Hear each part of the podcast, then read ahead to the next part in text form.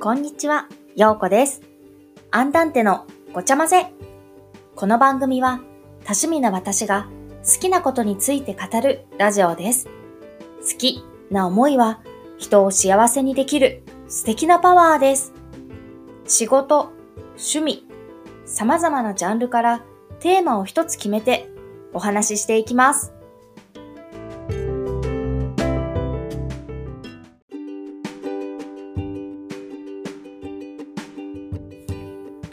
始まりました。アンダンテのごちゃ混ぜ。今日は9回目の配信となります。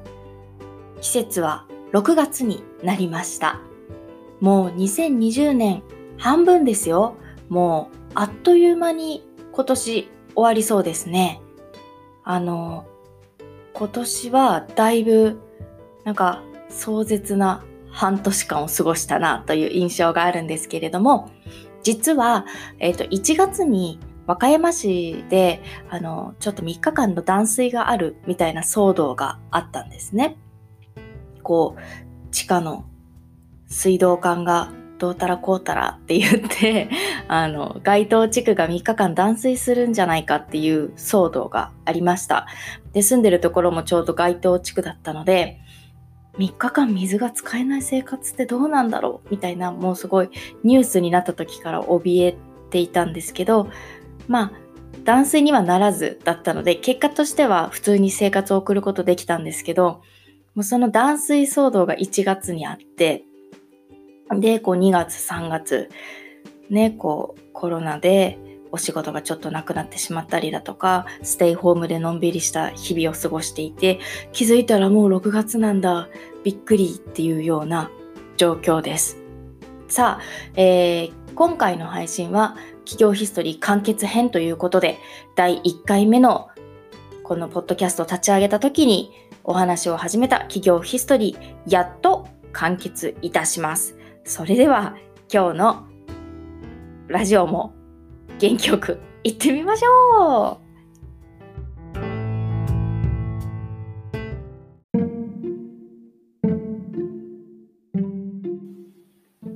さて、企業ヒストリー完結編いきたいと思います。完結編は1年目からこう4年目までの振り返りをしていきたいなと思います。5年目のね、今の目標も一緒に話していきたいなと思います。では1年目なんですけれども、1年目はどんな1年だったかっていうと、勉強して即アウトプットの連続という1年でしたね。60分レッスンのベビークラスは集客ゼロで解決開催ができないという時期が2ヶ月ほど続きました。でも一度アンダンテのリトミックを受けてみたらきっと分かってもらえるはずだと思っていました。なので、まあ、あの企業1年目あるだあるあるだと思うんですけど無料でいいのでリトミックさせてくださいと様々な場所でコラボイベントでリトミックをさせてもらうとにかく知ってもらうために動いた1年目でしたであとはこういろんなブログを見ていて会ってみたいなと思う人には会いに行きました。大阪に結構行きましたね。娘を託児所に預け電車に乗って大阪に行って会いたいなと思っている人が開催しているセミナーにめっちゃ参加するっていう参加して会って自分がどんな仕事をしたいのかっていうのをお話ししてっていうことをすごく繰り返しました。すごい人っていうのはやっぱり理由があって考え方や行動の仕方をこう聞いてるだけでめちゃくちゃ圧倒されました。なので、まあ、圧倒されたんですけど、ということは私も同じように考えて行動すれば自分のしたいことが叶えられるはずだと思うようになって、あのメモして自分の行動に落とし込みました。で、今日、ちょうど今日、あの、ちょっとツイッターとかを見ていて、あ、いい言葉だなって思ったのがあったんですけど、その、勉強して即アウトプットの1年目だったんですけど、その行動するっていうのがすごい大切だよっていうまあ、大切なのはわかるんですけど、なんで大切なのかっていうのが、今日のちょっとこう、ちょっとした得た情報をシェアしますね。えっ、ー、と、セミナーやコンサルを受けて言われたことを実際に行動に移せる人の割合はなんと2割しかいないそうです。しかもその2割の中でさらに行動し続ける人は2割。ということは2割の中の2割なので相当な人数ですよね。ちょっとしかいない。なので、そのセミナーやコンコンサル勉強して行動し続ける人っていうのはもうそれだけでエリートやり続けるっていうのはものすごく大切なことなんだなっていうのを今日ちょっとツイッターで知ったのでここでシェアしますね。これも自分が聞いたことをこうやってアウトプットすることで言葉に出すことで私自身もこう吸収してアウトプット、勉強っていう風になるので お伝えしました。2年目はかなり模索、もがきながら進む2年目でした。2年目はレッスンネタや自分の発信について、もうね、すっごい悩み続けました。な、なんでこんなに悩むのかなってくらい常に悩んでました。皆さんも何かありますか？こう考えても考えてもずっとモヤモヤするとか、そういうことある日もあるとは思うんですけれども、2年目はもう本当にずっともう悩み続けるっていう1年でした。まあでも悩んでいても何も変わりませんよね。なので、もう本当に気になったことはどんどん学んでいかないと、と思ったので、2年目も頻繁に大阪に勉強しに行きました。素敵な先生と出会うことで自分の軸を大切にしながらインプットしてアウトプットし続ける面白さを感じました。今日すごい噛みますね、私ね。すいません、もうこのまま収録続けますね。噛んでますけど。えっと、2年目は、えっと、ワラリズムという、えー、運動遊びに興味を持ちました。なので、ワラリズムアドバイザーの資格を取得しました。体の発達を意識して体幹を鍛えていくことの大切さを学び、アンダンテの60分レッスン、ベビークラスのリトミックの中にこのワラリズムを入れるようになりました。この時から音楽以外にも体の勉強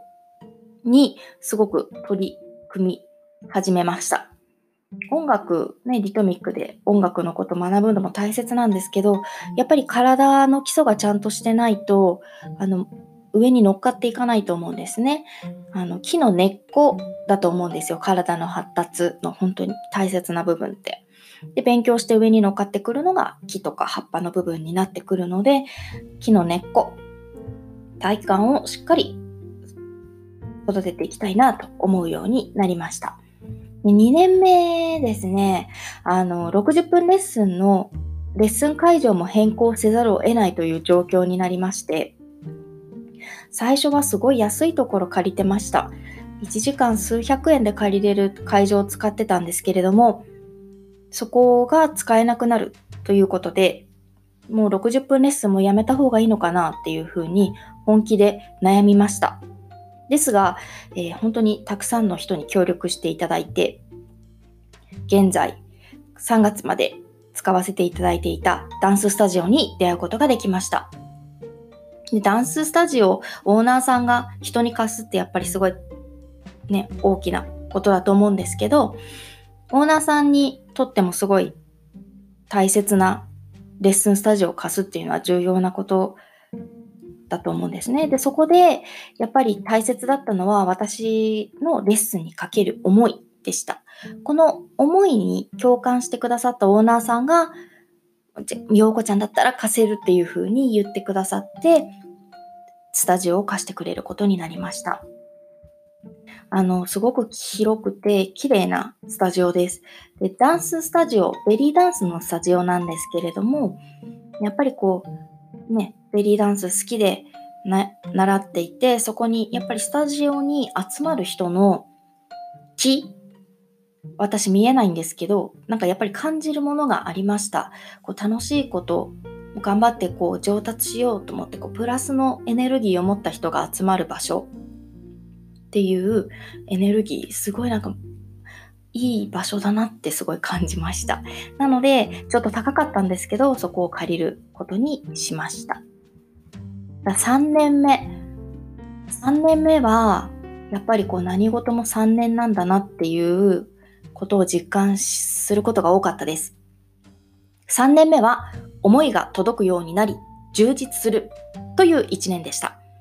3年目で一番嬉しかったことは日生財団の助成金をいただいたことです。思いを発信すること、継続していくことで必ず思いは届くと自信を持てるようになった出来事です。楽器をたくさん購入することができて、子供たちにたくさん音を届ける活動をもっともっと意欲的に活動していこうと決意新たにした出来事でした。この助成金いただく時に面接もしました。その面接でやっぱり自分がどんな思いでこの活動をしているのか、他のリトミックとは何が違うのか、どんな理念で、どんな目標で自分が活動しているのかっていうのを書類にも作りやすかったですし、面接でもすごいこう熱く語ることができました。やっぱり面接してくださった人も、あ、その熱い思いなら、みたいな感じですごい、頑張って応援するよっていうふうに何度も言ってくださったので、この思いって大切なんだなって、やっぱりこう、自分で言えるようになるくらいまで、自分の理念とか目標を落とし込むっていうのは大切だなと改めて気づいた出来事でした。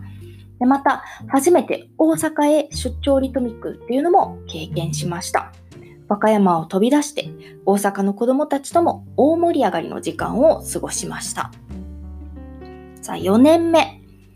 4年目は一つ一つのレッスンをより丁寧にという1年でした。4年目はもうあの心に余裕を持てるようになったので、一つ一つのレッスンを今まで以上に丁寧に丁寧にして、さらに楽しむっていうことができるようになりました。大阪府高石市への出張リトミックも継続して開催できるようになったことも嬉しい出来事でした。60分レッスンの値段改定を行ったり、2020年3月で一旦60分レッスンをお休みしますという決断をしたり、考えることがすごく多い1年でもありました。自分が仕事としてリトミックを楽しめるように、母として仕事とのバランスを取れるように、いろんな視点で考えて出した結論に、ママたちは、陽子先生が考えたこと、母として仕事する人としてわかりますと応援してくれました。この4年進んできたこと、ママたちはしっかり見てくれているんだなと胸が熱くなりました。本当にありがとうございます。5年目はこれからも目標に向かって歩み続けます。という5年目ですね。この今年です。この1年も目標に向かって歩み続けていきたいと思います。今はちょっとコロナでなかなか思うように対面レッスンができない日が続いていますが、オンラインのレッスンでも定期的に参加してくださる方がいることすごく嬉しいです。本当に対面レッスンができなくて子供たちに会えない、ママたちに会えないっていうのは心が塞ぎ込みがちになるんですけれども、でもこうしてオンラインで画面越しで会ってくださる方がいるのは本当に励みになります。これからもね、自分の思いを貫きながらリトミック活動していきたいなと思います。今はその対面レッスンができないので、自分がこの4年間何を考えて行動してきたのかっていうのを先生たちにシェアできないかなと思って、今こう PDF を一生懸命作りまして、リトミックの先生たちにもその思いを伝えたいなということで PDF プレゼント企画っていうのもちょっと行っております。多分、いろんなこう勉強の中でこういう視点から分析する人いないんじゃないかなって私はちょっと自信を持っているので、もし興味がある方は、小西陽子公式 LINE で今 PDF 企画してるので、よかったらメッセージいただけたらなと思います。そう、今、今できること、一生懸命やるというのが私らしいかなということで、今できることしっかりしています。対面レッスンができるようになったら、また元気いっぱいの陽子先生でリトミックしたいなと思います。企業ヒストリー完結編でした。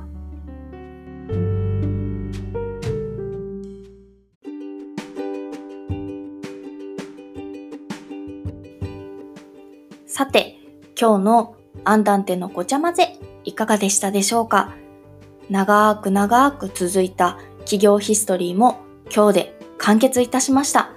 ので、